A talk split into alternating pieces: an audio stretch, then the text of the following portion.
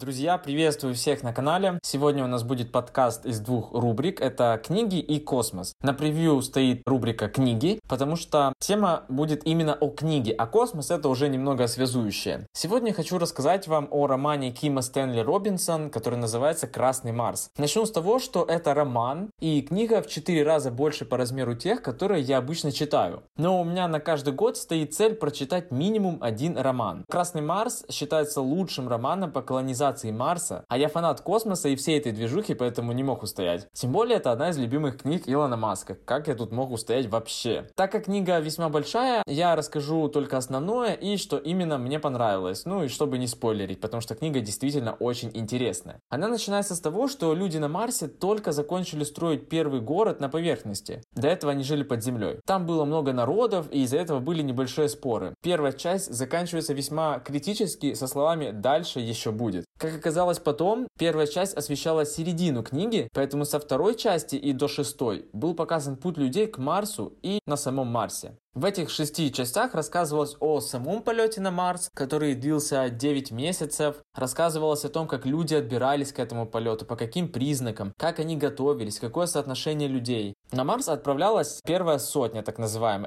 Ее распределили примерно следующим образом. 40 человек это Советский Союз, 40 человек это США, пару человек из Японии, по-моему, и там еще парочку человек из разных стран. Далее рассказывается о обосновании на Марсе этой первой сотни, как они прилетели, как они приморсились, какие были их первые действия, с какими трудностями они столкнулись. После этого рассказывается о иммиграции других людей и других стран, когда уже в принципе были построены какие-то города, трудно сказать, поселения под землей, стали прилетать другие люди из других стран, чтобы тоже доказать свое место на Красной планете. В связи с этим нарастал политический конфликт, потому что даже на Земле есть такие примеры, когда появлялись новые страны, сначала приезжали те, кто их завоевал, потом людей становилось больше, кто-то пытался претендовать на эти страны, появлялись различные конфликты, в итоге либо получалась независимость, либо была колония. В связи с нарастанием конфликта, политического именно конфликта, на Марсе начался кризис, который был достаточно ужасный. И в конце нас ждет э, развязка этого всего. События в романе охватывают более 30 земных лет, либо 15 марсианских. Почему 15? Потому что орбита Марса больше, чем Земли вокруг Солнца, соответственно, год там длится дольше. События происходили примерно с 2027 по 2057 и далее. В книге затронуто все. Фантастика, реальная физика, политика, любовь, сплетни, драма и реальный ландшафт Марса. На самом деле, ландшафт это прям отдельное восхищение, потому что насколько же подробно автор описал его, как будто бы он сам там был, но логично то, что он не был. Еще учитывая то, что роман был написан в 1993 году, когда еще даже ни одного марсохода там не было. Только в 1900 1997 приморсился Sojourner, ну, если не считать Марс-3 советский, который в 1970 году э, приморсился, но сигнал самой марсианской станции, который был подключен по кабелю марсоход, пропал через 14,5 секунд. Поэтому информация с марсохода не была получена. То есть можем его не считать. А всего на Марсе побывало на данный момент 4 марсохода. Это Sojourner, Spirit, Opportunity и Curiosity. Сейчас, на январь 2021 года, к Марсу летят два марсохода. Perseverance от НАСА и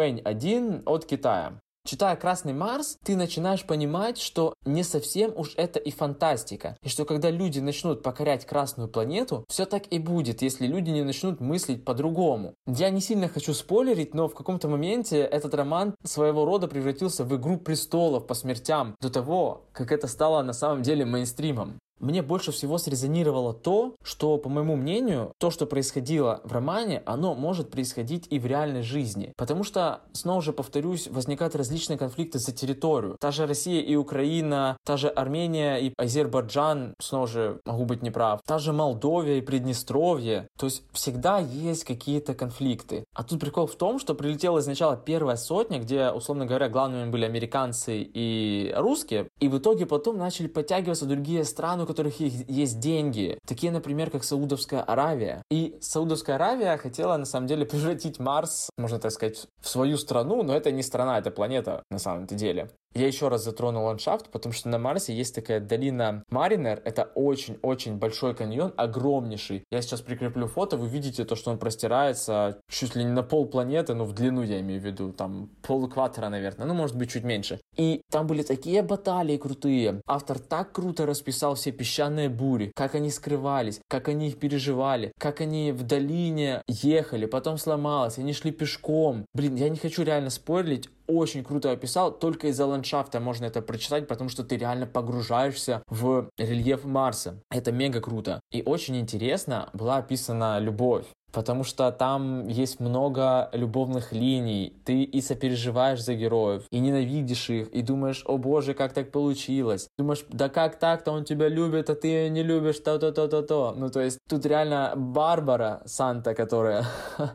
Отсылка к Гордону, кто в теме. И сплетни, и драма, то есть реально затронуто все. Короче, даже если вы не фанаты космоса и фантастики, я все равно советую потому что роман очень круто написан, заставляет задуматься о том, кто такие люди, кто мы есть, и о том, что нам нужно пересмотреть реально наше дальнейшее поведение, потому что если мы будем жить по таким же законам, если эти законы будут распространяться на другие планеты, это не приведет ни к чему хорошему. Потому что для тех, кто знает, в 1979 году Генеральной Ассамблее ООН была принята резолюция 3468, которая называется «Соглашение о деятельности государств на Луне и других небесных телах». То есть что это значит? Вот беру текст из одной статьи. Вся деятельность на Луне, включая ее исследование и использование, осуществляется в соответствии с международным правом, в частности с уставом Организации Объединенных Наций, и с учетом декларации о принципах международного права, касающихся дружественных отношений и сотрудничества между государствами в соответствии с уставом Организации Объединенных Наций, принято Генеральной Ассамблеей 70-го года в интересах поддержания международного мира, безопасности, бла-бла-бла. Так вот, прикол в том, что в романе так и говорится, то, что ООН были главные по отношению к Марсу, Марсу. Но их точно так же могли подкупить, как сейчас подкупают Верховную Раду, либо Государственную Думу в Москве олигархи, тех, у кого денег много. А, как я говорил в прошлом подкасте с Илоном Маском, мы можем полететь на Марс, то есть даже роботы либо припасы, уже в 2024 году. То есть состояние самых богатых людей будет только увеличиваться. И когда есть такие огромные состояния, можно подкупить абсолютно всех. И можно делать различные бесчинства. Поэтому нужно очень жестко будет пересмотреть все эти уставы или еще что-то. Блин, здесь уже захожу немного на территорию рубрики «Политика», а на самом деле не хочу, а это можно будет поговорить позже про Луну, про Марс в, час, в виде политики. Если вам интересно, кстати, пишите в комментариях. Подытоживая, хочу сказать то, что роман действительно очень классный, даже для тех, кто не интересуется космосом. Просто можете представлять то, что это происходит на Земле, только при открытии, условно говоря, Америки. И вам будет настолько же интересно. Спасибо всем, друзья, большое за то, что вы послушали этот подкаст. Я думаю, я некоторых смотивировал прочитать этот роман. Он достаточно большой, но мега-супер интересный. Пишите комментарии, кто читал, кто хочет прочитать, какие есть еще крутые романы на космическую тему. Кстати, хочу прочитать фантаста Айзека Азимова, потому что снова же Маск его советует, а как показала практика, большинство того, что нравится Маску, в принципе, мне тоже интересно. Поэтому, как всегда, еще буду благодарен за лайк, если было интересно и вы прониклись этим романом. Ну и дизлайк, если было неинтересно и как-то книги вам не заходят. Большое всем спасибо.